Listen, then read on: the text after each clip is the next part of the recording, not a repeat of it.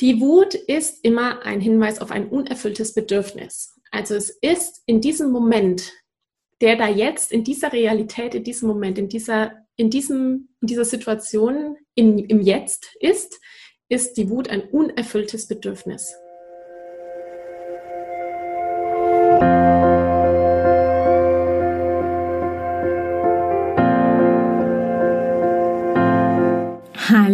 Und herzlich willkommen bei Loslassen und gemeinsam wachsen, deinem Podcast rund um bewusste und bedingungslose Elternschaft.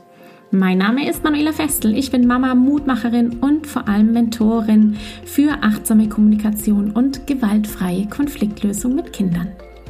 Und genau darum geht es auch hier in diesem Podcast.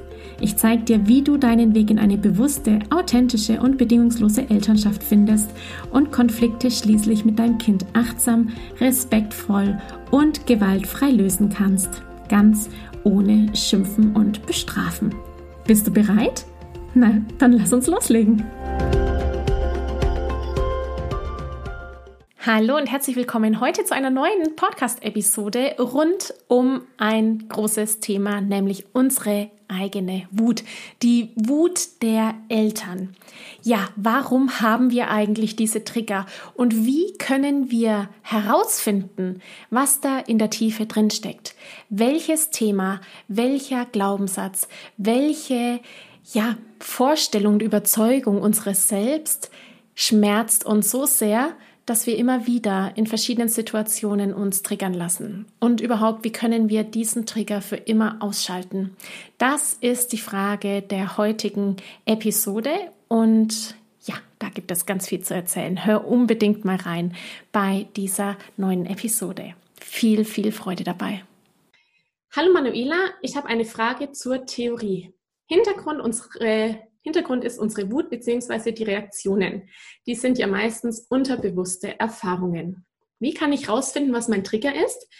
Beziehungsweise welchen Hintergrund hat er, damit ich es vielleicht durchs Verstehen ausschalten kann? Zum Beispiel, ich reagiere mit Wut, wenn etwas nicht so funktioniert, wie ich es mir wünsche oder wie ich es plane. Manchmal auch schon wegen Kleinigkeiten, insbesondere wenn ich unter Zeitdruck bin oder wenn mehrere Sachen zusammenkommen. Zum Beispiel, wenn mein Sohn einfach nicht einschlafen kann, trotz deutlicher Müdigkeitszeichen und mir gleichzeitig das Essen total misslungen ist, sodass ich etwas anderes machen muss. Jetzt als Mama kommt es viel öfter vor, da ich meine Bedürfnisse nach Ruhe und Entspannung nicht in dem Maße erfüllen kann, wie ich es offenbar brauche. Genau. Ich hatte dieses Jahr ein Einzelcoaching eine Mama, da ging es auch ganz oft eben um die Wut. Und die große Frage, die wir alle haben, ist, wie kann ich denn meine Wut, also den Trigger, woher weiß ich denn, was mein Trigger eigentlich ist? Und den Trigger kennenzulernen, ist es tatsächlich, sich selbst immer wieder in diesen Wutmomenten zu spüren und zu schauen, was mich da eigentlich gerade so wütend macht. Dieser Schritt, der da grundsätzlich notwendig ist, heißt natürlich sehr, dass du da in dich kehrst und sorgsam und achtsam mit dir umgehst. Ähm, du hast es durchs Aufschreiben schon sehr deutlich geschrieben, nämlich so, du reagierst mit Wut, wenn etwas nicht so funktioniert, wie du es dir wünschst oder wie du es planst, besonders wenn mehrere Dinge natürlich zusammenkommen. Ähm, oder auch wenn der Sohn nicht einschlafen will und du gleichzeitig das Essen nochmal machen musst, weil es dir misslungen ist. Die Wut ist immer ein Hinweis auf ein unerfülltes Bedürfnis. Also es ist in diesem Moment, der da jetzt, in dieser Realität, in diesem Moment, in dieser in, diesem, in dieser Situation in, im Jetzt ist, ist die Wut ein unerfülltes Bedürfnis. Das heißt, jetzt in diesem Moment ist es möglicherweise, dass du Ruhe bräuchtest und aber fünf Dinge gleichzeitig machen sollst. Ja, da ist auch die Erwartung ist damit dabei. Die Erwartung, die du an dich selber hast und die Erwartung, die möglicherweise andere an dich haben. Manchmal ist die Wut, die du jetzt hast in einer Situation, das heißt der Trigger, der da schmerzt, ein unerfülltes Bedürfnis, das eigentlich in deiner Kindheit liegt. Und dann ist es notwendig, eine sogenannte Reise ins innere Kind zu machen. Das habe ich mit meiner Einzelcoaching-Mama gemacht. Das ist nicht so ganz einfach und es im QA jetzt so aktiv zu begleiten, ist natürlich sehr schwer. Aber ich mag dir da trotzdem sagen, was hilft, ist, in dieser Wut oder in diesem Moment, das gilt für euch alle in diesem Moment, das der erste Schritt anzuerkennen, dass ihr jetzt wütend seid und dass die Wut sein darf. Also die Wut wegzumachen möchte ich nicht. Ich möchte, dass ihr alle eure Wut behaltet. Ja? Mag jetzt total komisch klingen. Die Wut ist ein Teil von uns und es ist ein Gefühl von uns und das dürfen wir nicht unterdrücken. Und dadurch, dass die Wut eine nette Freundin ist und uns auf unerfüllte Bedürfnisse hinweist, brauchen wir die auch, weil sonst ist es ja unser Alarmsystem, das dann nicht mehr funktioniert, wenn ich das wegmache. Dann habe ich kein Alarmsystem mehr. Die Wut brauchen wir also. Die behältst du bitte. Jetzt ist nur die Frage, wie gehst du mit der Wut um, damit du auch hörst, was die Botschaft deiner Wut dir sagen möchte. Wenn die Wut jetzt da ist, dann versuche sie zu spüren. Also entweder erstmal rauszulassen, je nachdem, in welchem Stadium du gerade bist, auf eine ähm, ja, freundliche Art und Weise dem anderen gegenüber ins Kissen schreien und boxen oder was auch immer da möglich ist an Anti-Wut-Strategien, aber vor allem auch, und das ist was, was allen oder zumindest vielen, die ich da begleiten durfte, bisher sehr geholfen hat, war es, sich darauf einzulassen, auf das erste Bild, das dir in deinen Gedanken da in den Sinn kommt. Ja? Ähm, vielleicht auch im Nachgang zur Wut. Das ist aber dann schon, also jetzt würde ich mit dir schon in den Weg gehen, in das innere Kind und vielleicht auch so ins Unterbewusstsein schauen durch äh, Hypnosetechniken oder NLP äh, was da sehr gut hilft, ist ja dieses, oder was wir versuchen wollen damit, oder was ich damit versuchen möchte, ist mit demjenigen, mit derjenigen Teilnehmerin oder Klientin herauszufinden, was da im Unterbewusstsein schlummert. Das heißt, im Gespräch ist es dann so, dass wir versuchen, eben herauszufinden, was das da ist, eine Übung zu machen. Und wenn das ein unerfülltes Bedürfnis aus der Kindheit ist, das heißt irgendwo im Unterbewusstsein, in diesem riesengroßen Unterbewusstsein gespeichert ist, dann ist es der Weg, da mal reinzugucken, sich auch darauf einzulassen, mal aufs Unterbewusstsein zu schauen und eben zu überlegen, was in dieser Situation, die dich wütend gemacht hat, wenn du die Augen schließt, an was du dich als allererstes erinnerst. Das kann total absurd sein. Das kann aber auch plötzlich eine Situation sein, wo du mit deinen Eltern sprichst oder mit deinem Bruder, Schwester, die du vielleicht hast oder nicht hast oder eine Situation in der Schule von früher und dann an dieser Situation weiter anzusetzen und dann zu gucken, welches unerfüllte Bedürfnis hattest du da damals? Was war das damals für eine Situation? Wie hast du dich damals gefühlt? Und dann eben zu schauen, und warum hat es eben jetzt mit deinem Sohn dich dann so getriggert? Und dann stellt man relativ schnell fest, aha, das damals, da bist du zum Beispiel nicht zu Wort gekommen oder man wurde nicht gehört und gesehen. Ähm, es fehlte an Wertschätzung für das Sein oder man ist kleingeredet worden und hat sich irgendwie beschuldigt gefühlt und es war aber gar nicht, also ähm, es war gar nicht der Fall. Du konntest es als Kind gar nicht verstehen, warum du da so angeschrien wurdest.